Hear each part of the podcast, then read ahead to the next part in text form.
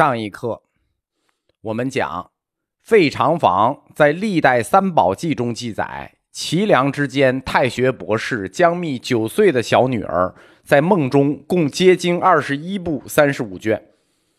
一个九岁的小孩不认字，众目睽睽把经背出来，你怎么说？你只能说他得到了神奇。此外，还有更厉害的人接经，你完全不敢质疑。比如明永乐皇帝的媳妇儿徐皇后，万历皇帝的母亲李太后，两位皇后都曾经梦感接经，而且接了还不止一部。一般都是作为正规佛经收录在大藏经中，对吧？皇后接的经，你敢说是假经吗？肯定收录在大藏经中。尤其是永乐皇帝的那个皇后徐皇后，当年永乐皇帝左右为难，不敢造反。徐皇后晚上忽然梦感接经，说观音菩萨传道传道经给他，这个天下就该是你的。那永乐皇帝就起来造反了，那最后天下就是他的。那你说这本经是不是真经？所以梦感接经的真伪问题一直是处在讨论之间的。在大藏经中也收藏了梦感接经，但是梦感接经有一个小的共同点，什么呢？就是所有的梦感结晶，几乎啊都是女性，就是女性结晶。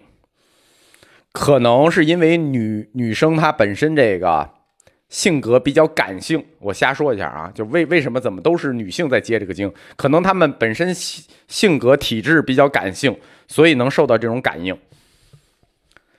齐梁两朝第三种造经的方式，其实就不能算造经了。应该叫注经，就是用自己理解的义理去注佛经，啊这种造法就比较客气，它不像第一种造法。第一种造法就是把那个摘抄出来之后啊，自己改编了，然后自己编成本佛经。它第二个呢，是我把这一段摘出来，摘出来之后呢，我在底下注释它，就是注经，用自己理解的义理去注佛经。我们儒家弟子不是讲说，我注六经，六经注我吗？在这个阶段，叫我住般若，般若住我；我住佛性，佛性住我。哎，就是住经。到了梁代啊，齐朝开始的，就是敬陵王开始的。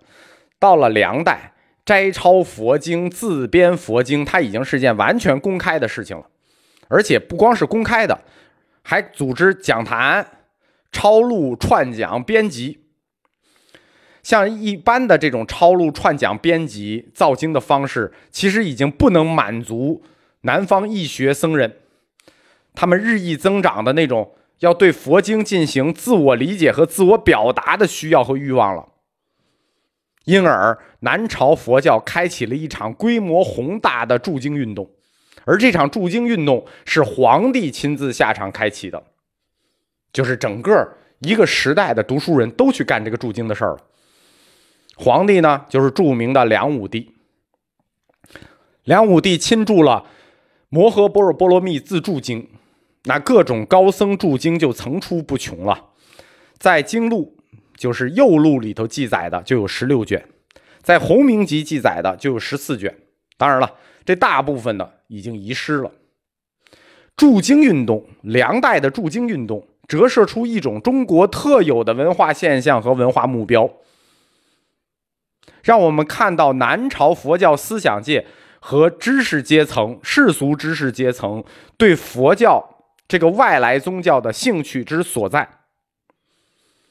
南方士人佛教的背后，它真正有一种中国的文化驱动力，就是我们说驻京运动到底折射了一种怎样特有的文化现象和文化目标呢？那个文化目标就是中国文化大一统的梦，那种驱动力就是这种要大一统的驱动力。在中国文化里，这种要文化大一统的驱动力，它不光是针对佛教的，它是针对一切的。南朝佛教正是基于这种企图，希望把诸种不同性质的。不同流派的佛经加以整理和调和。我们讲佛教是四大流派、五种学说，南朝佛学就是基于这种大一统的文化内生的驱动力，想把这些不同性质的佛经流派整理调和成一种，将已经取得的佛教研经成果加以总结，试图把佛教也变成一个像儒家一样的整统一整体，就是在一个大一统文化理论指导下的整体佛学。而这跟我们今天新佛学的目标恰恰相反。我们今天新佛学的目标是要把佛教这个庞然大物拆解成清晰的佛教四框架：历史、哲学、神学、文化、艺术。而当时的目标是要把所有的佛教流派理论，包括他们的诸多说法，全部整合成一个整体，一以贯之。这种纯粹的。中国式的文化决心和雄心，是推动南朝抄经、造经、铸经活动的根本原因。你想，他重视抄经、铸经、造经，那很显然，他易经就被轻视了，对吧？他重视的是表达自我、表达自己的理解、表达我们中国文化大一统的那种力量，那种外来的易经，那肯定被轻视。我们民族本土的这种文化观念啊，是一种综合性的理论创造和理论整合活动，而《易经》呢，《易经》就是简单的传译，我们看不上了。在南北朝行将结束的时候，宋齐梁陈最后两代，梁陈交替，那梁朝大将陈霸先啊，就把这个呃陈朝啊，对，梁朝大将陈霸先就把梁给推翻了。公元五百五十七年，对，五百五十七年建立了陈朝。这在易经史上就意外出现了一个小高潮。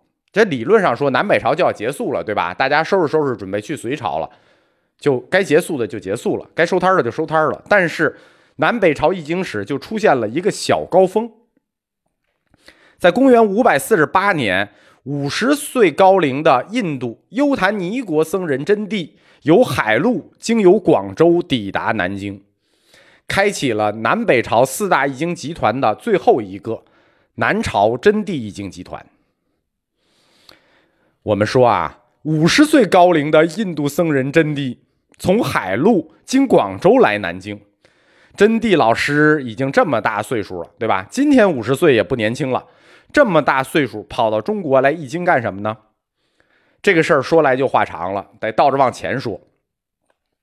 陈朝之前的梁朝啊，超级好佛的皇帝梁武帝，我们都知道，他在梁武帝大同年间，即公元五百三十五年到五百四十六年这十年间，梁武帝好佛呀，他就派遣使臣，哎，四处出海，前往扶南国，就是今天的越南、柬埔寨、泰国、东南亚这一带。在这一带寻访高僧大德和大乘经论，因为梁朝啊是南朝，对吧？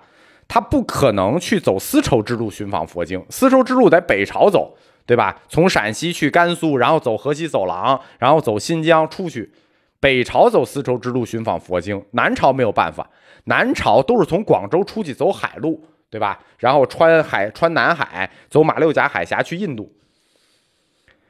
所以他就沿着海路一直逆行，去佛法南传的地区寻找经论。这个梁武帝的使臣就派去了，到处宣传。那个时候我们中国是中华上国，真谛大师呢就被宣传给忽悠了。中华帝国的君主好佛，多大的好事儿！中国当时在世界蛮夷心中，就是今天的美利坚帝国，美利坚帝国主义啊，比美利坚帝国主义还要帝国主义。